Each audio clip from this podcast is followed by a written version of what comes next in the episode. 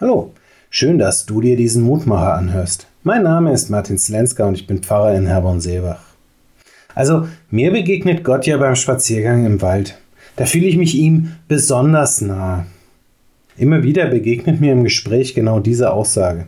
Meist kurz nachdem mir mein Gesprächspartner, meist ungefragt, dafür aber sehr langatmig erklärt hat, warum ich ihn oder sie so selten im Gottesdienst sehe.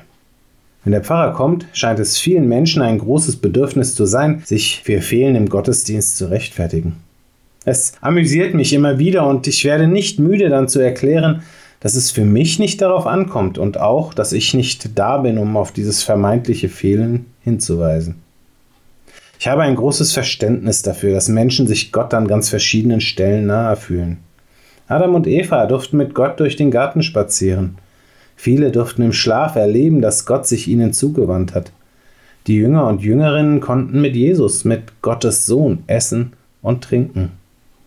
Um Gott nahe zu sein, braucht es keinen bestimmten Ort.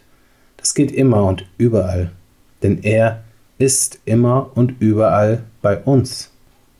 Und dennoch heißt es in der heutigen Losung aus Psalm 48, Vers 10, Gott, wir gedenken deiner Güte in deinem Tempel.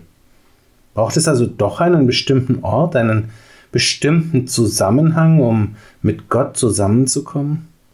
Nein, zumindest nicht, um Gott räumlich nahe zu sein, aber doch, um mich immer wieder daran zu erinnern, dass er bei mir ist und ihm dafür Danke zu sagen.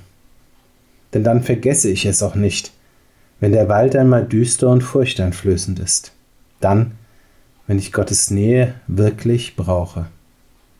Ich lade dich ein, mit mir zu beten. Gott im Himmel, mit unendlicher Güte begegnest du uns. Du reichst uns die Hand und lädst uns ein, mit dir gemeinsam zu leben. Hilf uns, dass wir dieses Angebot nicht ausschlagen, sondern uns von dir einladen lassen. Nicht nur einmal, sondern immer wieder. Schenke uns den Raum, in dem wir Kraft und Stärke finden, um den Herausforderungen unseres Lebens zu begegnen. Amen. Auch morgen gibt es an dieser Stelle wieder einen neuen Mutmacher. Für heute wünsche ich dir nun einen guten und gesegneten Tag. Bleib gesund, aber vor allem bleib behütet.